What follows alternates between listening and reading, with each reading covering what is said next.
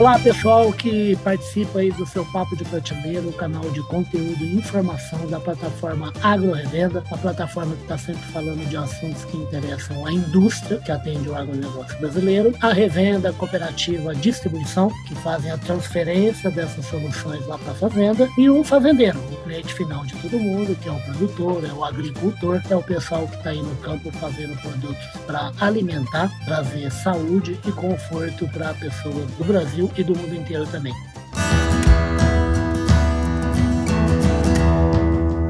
Podcast Papo de Prateleira.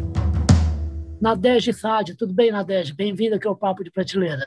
Tudo bem, obrigada pelo convite. Que nada, o prazer é todo nosso, o prazer é meu, o prazer é do Papo de Prateleira. Gente, a Nadege, eu trouxe a Nadege aqui, ela chefia a estratégia aqui na América Latina da Agrofy, ela vai explicar direitinho o que é isso. E eu trouxe ela aqui porque ela vai falar a respeito de uma dessas evoluções que eu costumo falar do agronegócio, né, que não para de fazer revolução e estamos no meio de várias outras, entre elas essa do marketplace, do negócio, da comercialização, cada vez unindo todos aí os elos da cadeia do agronegócio. Né? E ela vai falar aqui do trabalho da Agrofy e também da novidade, por isso que a Nadege está aqui para falar. Primeiro, vamos ver, a gente citou o pessoal direitinho, vamos fazer assim, Nadege, o que, que é a Agrofy, quando ela surgiu, que não foi no Brasil, e quando ela surgiu aqui para o agronegócio brasileiro?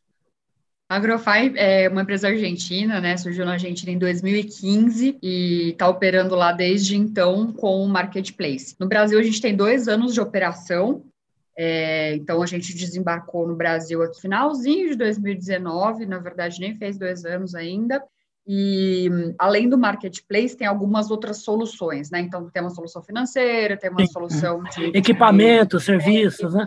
Fora as categorias do marketplace, a gente tem outras unidades de negócios. Então, a gente chama a Agrofy de um ecossistema, né? Mas sempre voltado para tudo que é o agronegócio, tudo que é o produtor rural, enfim, é, negócios ligados ao agro uma empresa que está lá na Argentina virar o olho grande aqui para o Brasil é também natural, né? Aliás, gente, vocês sabem que o agro da Argentina é um agro espetacular, é um destaque mundial em várias categorias, tanto no crop quanto em, em proteína animal, né? mas o Brasil realmente é pelo destaque e pela extensão, né? Como é que tem sido esse tempo aí? Você disse que não deu nem dois anos de Brasil, né? Como é que está o negócio o Agrofy aqui no Brasil? Aqui a gente está numa fase de, de, escalar o negócio, como você falou, é muito natural que o mundo inteiro olhe para o Brasil e queira vir para cá para capturar, enfim, as oportunidades, para poder trazer é, inovação para o produtor rural brasileiro, que já é o mais inovador do mundo, né? Se a gente puder chamar assim, onde a gente tem mais adoção de tecnologia.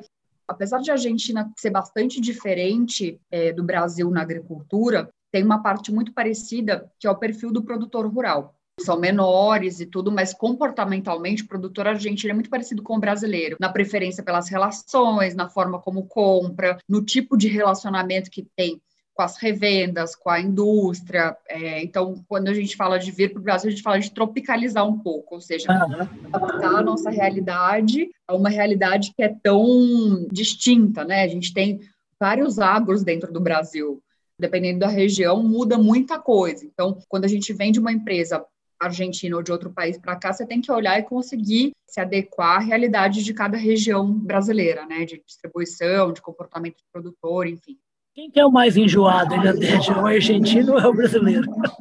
Olha, eu acho que cada um tem as suas peculiaridades, né? O, o argentino tem as suas, mas o, o, Brasil também, quando a gente vai para alguns lugares, o agro tem essa coisa do tradicionalismo, é que é muito bonito, né? Do orgulho, do que foi passando é, de pai para filho, de hereditariedade, de você realmente gostar daquilo que ele construiu e não admitir tanto que vem alguém de fora para é, se interpor de uma forma que não some. Né? Se você vai entrar no negócio, você tem que adicionar valor de alguma parte. Eu acho que os dois produtores, os dois perfis de produtores brasileiros e argentino têm isso. Quando você começou a responder, me veio uma coisa na cabeça que assim existe uma linha realmente de tradição, como você falou, que marca não só a fazenda brasileira e a fazenda argentina, né? mas a fazenda americana, francesa, alemã, inglesa, né? Tem muito a ver com a característica de trabalhar no campo, né? De ter uma certa distância com a cidade e um contato necessário com a cidade. E esse contato está sendo cada vez maior, né? Por causa de urbanização, de produção em escala mundial, né? Realmente a peculiaridade acho que é do agro, não é do agro brasileiro ou argentino, né? É, exatamente, do agro de uma forma geral. É, com essa expansão, enfim, de ter mais contato com a cidade, de ter mais contato com os fornecedores, cada um vai se profissionalizando de uma determinada forma, né? Então, é, o produtor europeu com contato com as grandes cadeias de mercado para vender os orgânicos, os famosos orgânicos deles. Cada consumidor fantástico e moderno. Fantástico, fantástico. Cada um vai se profissionalizando de uma forma e vai deixando de ser um pouco mais tradicional para expandir as barreiras, as fronteiras aí, mas ainda tem uma diferença, né? Cada um é um comportamento na forma de ver o negócio. Graças a Deus, né? Cada, temos as nossas peculiaridades individuais, né? Nadete, por falar em evolução que você está falando, vamos falar do marketplace, né? Que trabalhou aqui, chegou aqui no Brasil trabalhando com semente, trabalhando com fertilizantes, né? E agora vem com essa novidade aí dos defensivos, né? E com grandes marcas de defensivos, né? Tem sido bom, a expectativa expectativa é boa?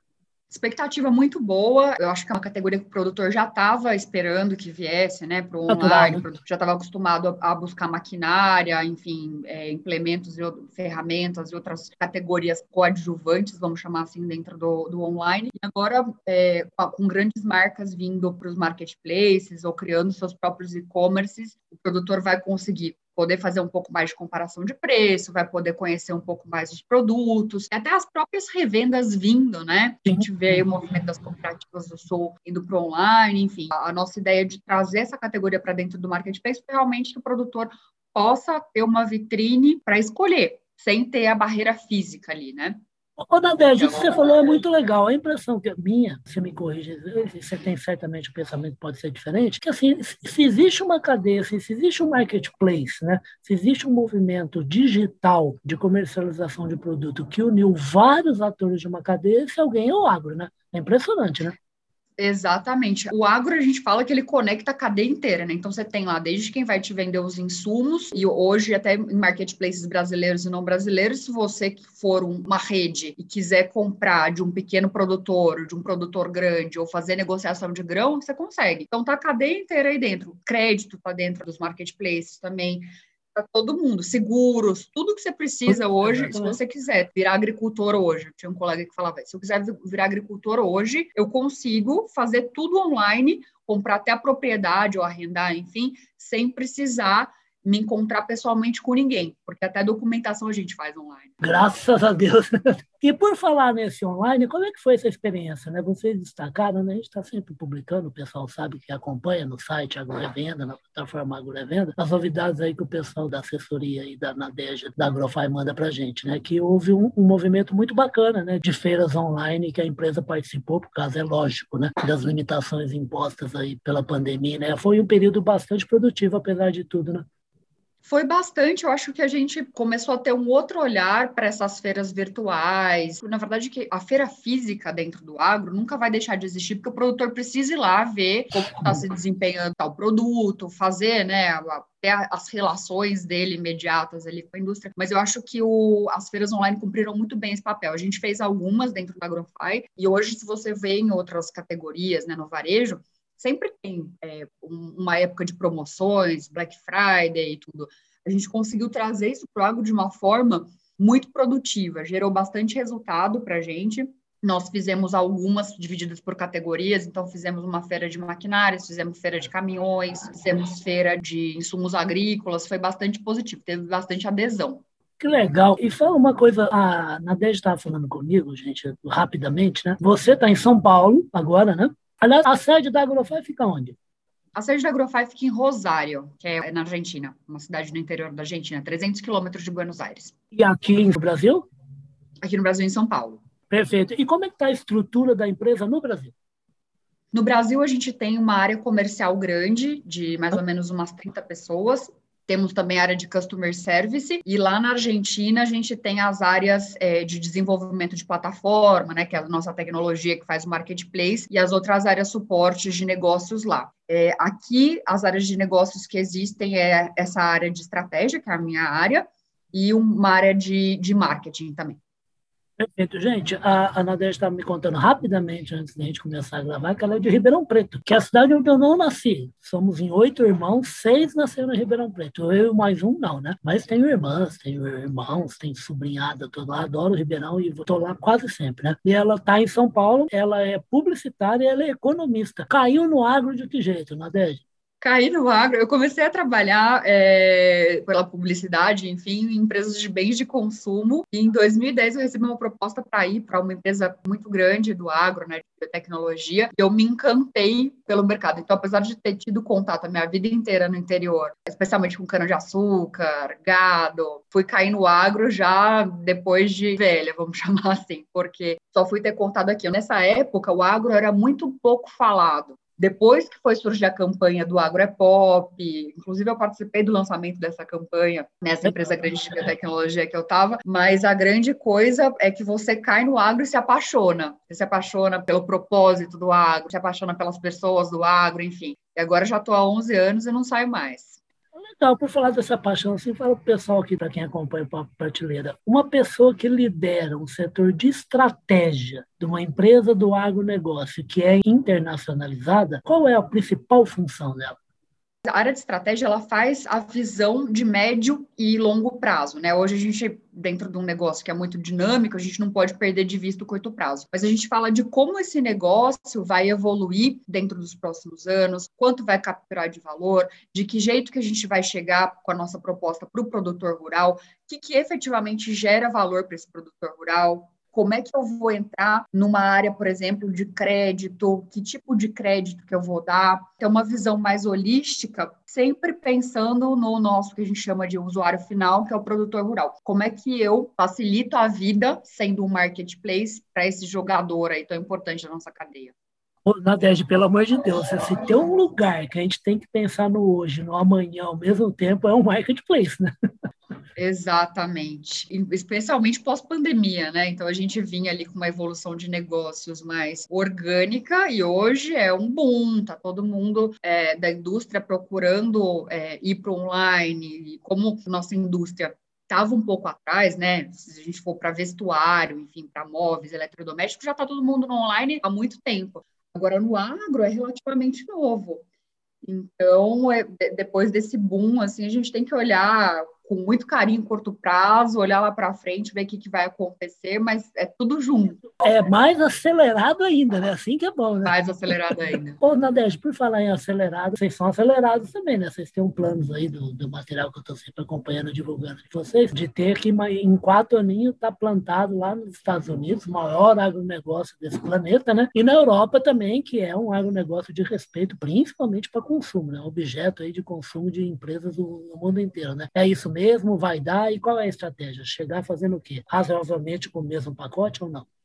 A gente vai adaptar a estratégia para cada país. É, a nossa pretensão, é, dentre todos esses países que você falou, eu agrego o México aí. É, a gente ia começar a operação no México agora pré-pandemia, mas aí resolvemos, é, por todas as questões físicas, né, de conseguir implantar a operação lá, a gente resolveu esperar um pouquinho. Então, primeiro que a gente vai, fora os países que a gente já está hoje, que são oito, é o México. Cada geografia, nós vamos adaptar a estratégia. Então, por exemplo, hoje nós já estamos no Uruguai, Paraguai, e é tudo muito adaptado para a realidade local.